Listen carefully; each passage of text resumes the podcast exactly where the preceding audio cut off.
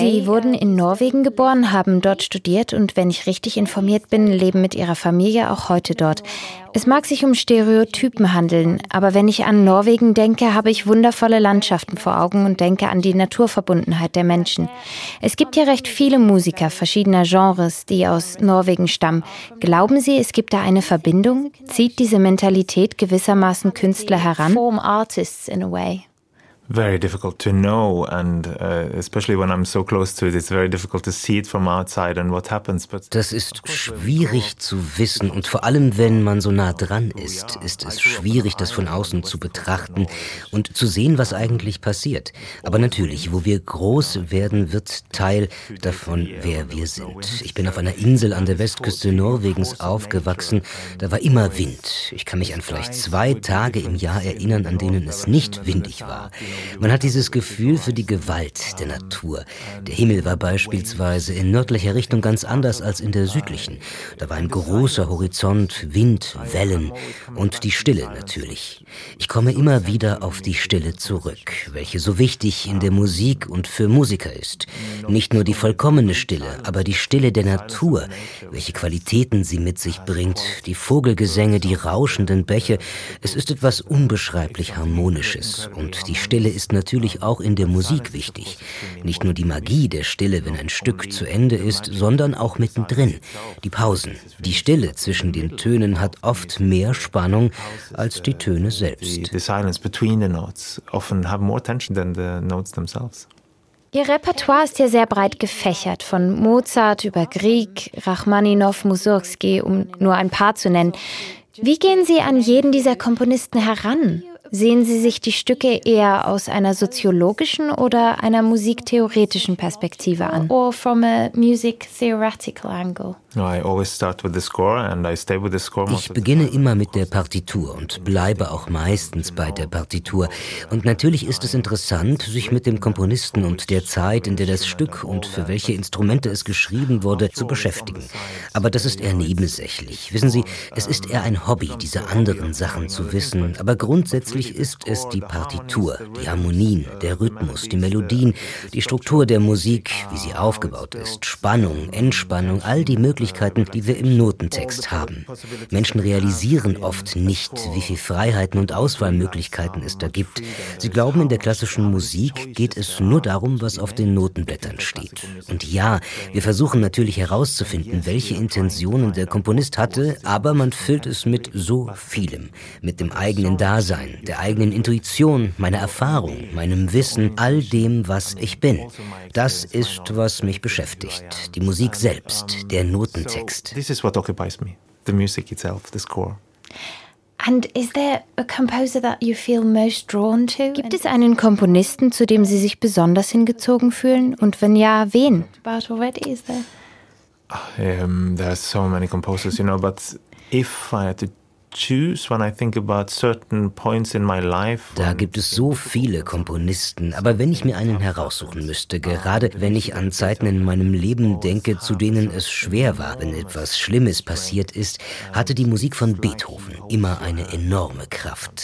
Es ist, als ob er einen an der Hand hält und insistiert, dass alles in Ordnung wird. Das ist wirklich etwas Magisches an seiner Musik, wie ich finde. There can be great struggle and uh, in the music, but it's never self pity. Leid ist in seiner Musik zu hören, aber es handelt sich nie um Selbstmitleid.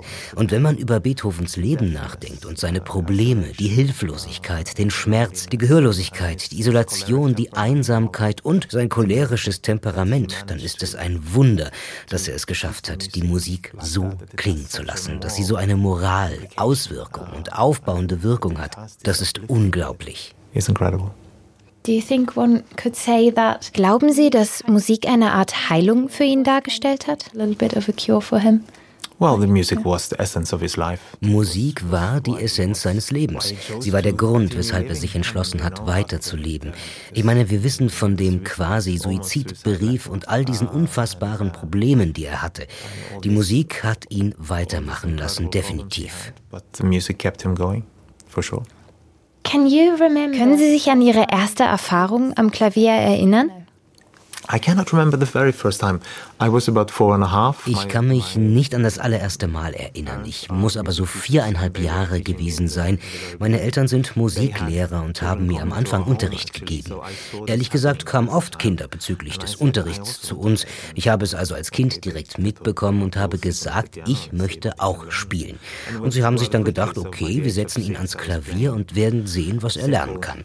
Naja, und ich war recht schnell. Im Alter von sechs Jahren habe ich einfach einfache Stücke von Clementi, Mozart-Sonaten, sogar manche Sätze und ähnliches gespielt. Woran ich mich tatsächlich erinnern kann, ist, äh, ich muss etwas älter gewesen sein, acht oder neun, dass ich manchmal alleine am Klavier saß, ohne jemanden um mich herum und ganz einfache Stücke vom Blatt gespielt habe, wie Grieg oder Chopin. Und ich habe einen unglaublichen Erforschungssinn und Erkundungsdrang gefühlt und dass dies meine Sprache, mein Ort war. Der Ort, an dem ich sein wollte, wo ich mein inneres Ich der Welt zeigen konnte. And that this was my language. This was my my place. This is where I wanted to be and this was a way where I could communicate my inner being to the world as Und dies fühle ich heute noch. Es war wahrscheinlich wichtig, dieses Gefühl schon sehr früh zu haben. Very important to have that feeling at some point early on. Würden Sie sagen, ich meine, Sie hatten das Klavier ja immer um sich herum, dass gewissermaßen das Klavier Sie ausgewählt hat oder glauben Sie, dass Sie das Klavier gewählt haben?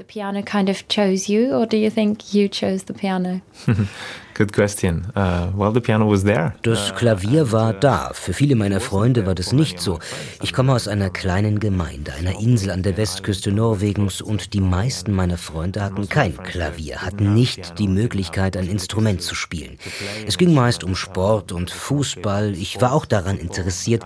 Ich habe aber auch in der lokalen Schulband das Euphonium gespielt. Mein Vater ist auch Bandleader.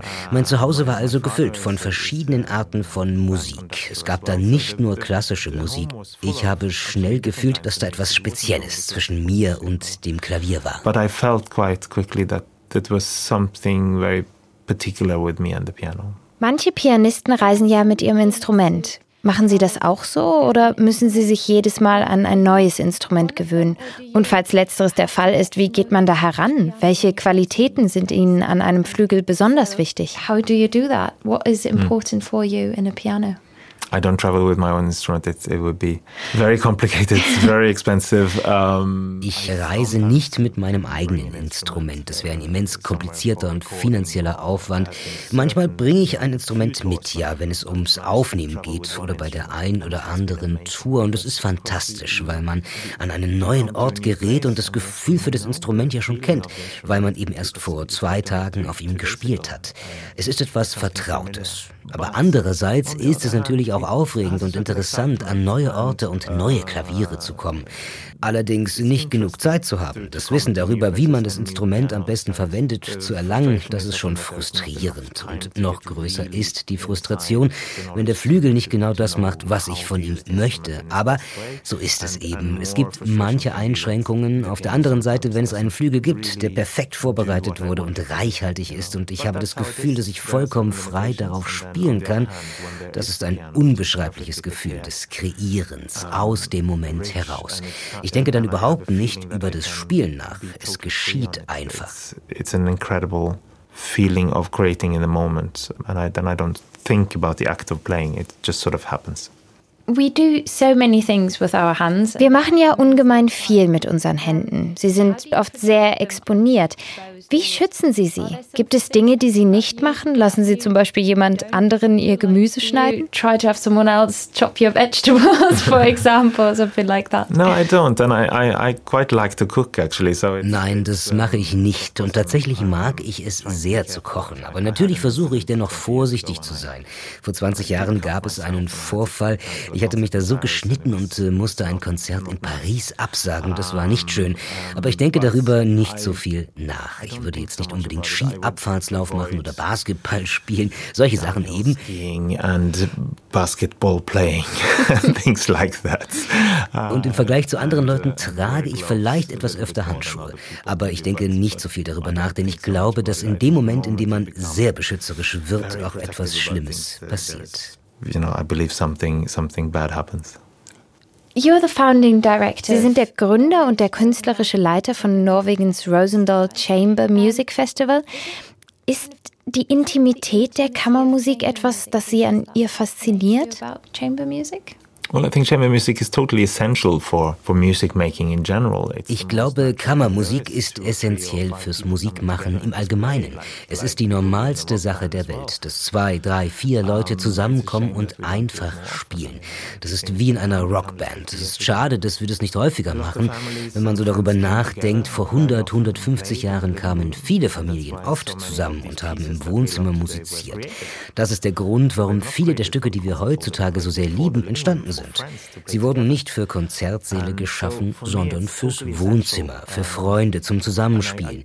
Für mich ist es also maßgeblich. Ich kann mir mein Pianistendasein nicht ohne das vorstellen, obwohl es ja so viel Solorepertoire gibt. To have the opportunity to, to discuss and explore pieces together with, with one or two or three persons, it's, that's a great gift. Die Möglichkeit zu haben, sich mit ein, zwei, drei anderen auszutauschen und gemeinsam zu erforschen, das ist ein großes Geschenk. Und ich finde, das geht auch auf andere Formen des Musikmachens über, wenn man mit einem Orchester spielt zum Beispiel. Das ist ja dann auch so eine Art größere Kammermusik. Kommt natürlich auf das Stück an, manchmal führe ich das Stück mehr als ein anderes Mal, aber in fast allen Klavierkonzerten gibt es viel Dialog und Konversation. Ich muss auf die Oboe hören oder was in den Bratschen passiert. Neben dem Solistendasein begleite ich auch die verschiedenen Gruppen des Orchesters und da greift man auf die Kammermusik als etwas Erforderliches zurück. So we come back to chamber music as very essential.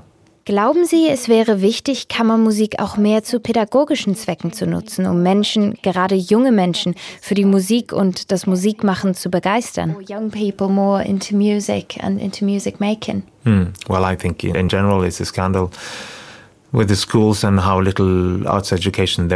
Im Allgemeinen finde ich, ist es ein Skandal, dass es in Schulen so wenig künstlerische Ausbildung gibt.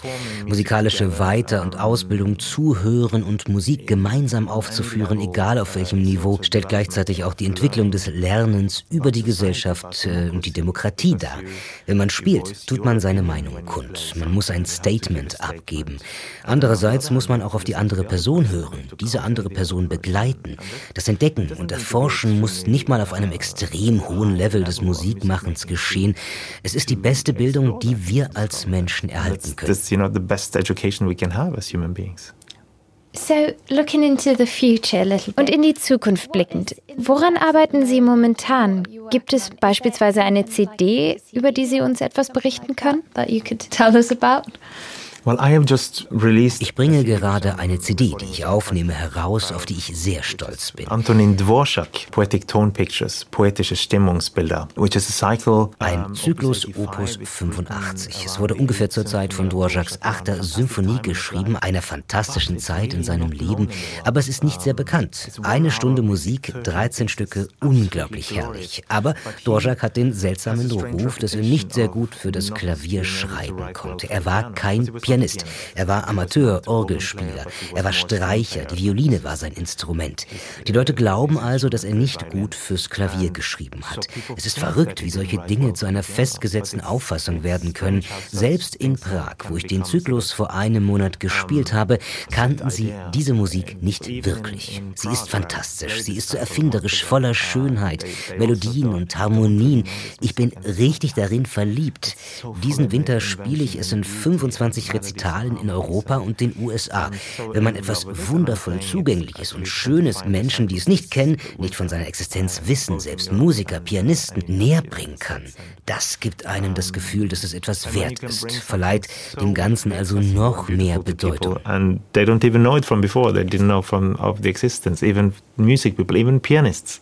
That's that feels like it's worth something. It has an extra value. And one last question. Und eine letzte Frage. Da ja Neujahr vor der Tür steht, gibt es etwas, was Sie sich vom neuen Jahr wünschen? Um, well, I mean, looking at the world, um, I have three children. Um, you know, it's a dark time. Wenn man sich die Welt momentan so ansieht, ich habe drei Kinder, handelt es sich um eine dunkle Zeit. Was man sich natürlich wünscht, ist die Möglichkeit des Friedens, vor allem in unserer Nachbarschaft mit der Ukraine. Und ich hoffe auf die Möglichkeit einer helleren Zukunft für unseren Planeten. Ich denke da an unsere Umwelt. Das ist ein großer Fokus von Kindern heutzutage. und ich als Vater hoffe, dass wir unseren Kindern etwas Hoffnung für die Zukunft geben können, dass wir unseren Kindern nicht nur diese Welt unter Untergangsnachrichten übermitteln. Wir müssen sie beschützen, weil ihnen jeden Tag im Kindergarten oder der Schule so viele dunkle Nachrichten erzählt werden. Ich hoffe also auf ein wenig Licht, ein bisschen mehr Hoffnung im Jahr 2023. So I hope for some brightness, some, some more hope in 2023.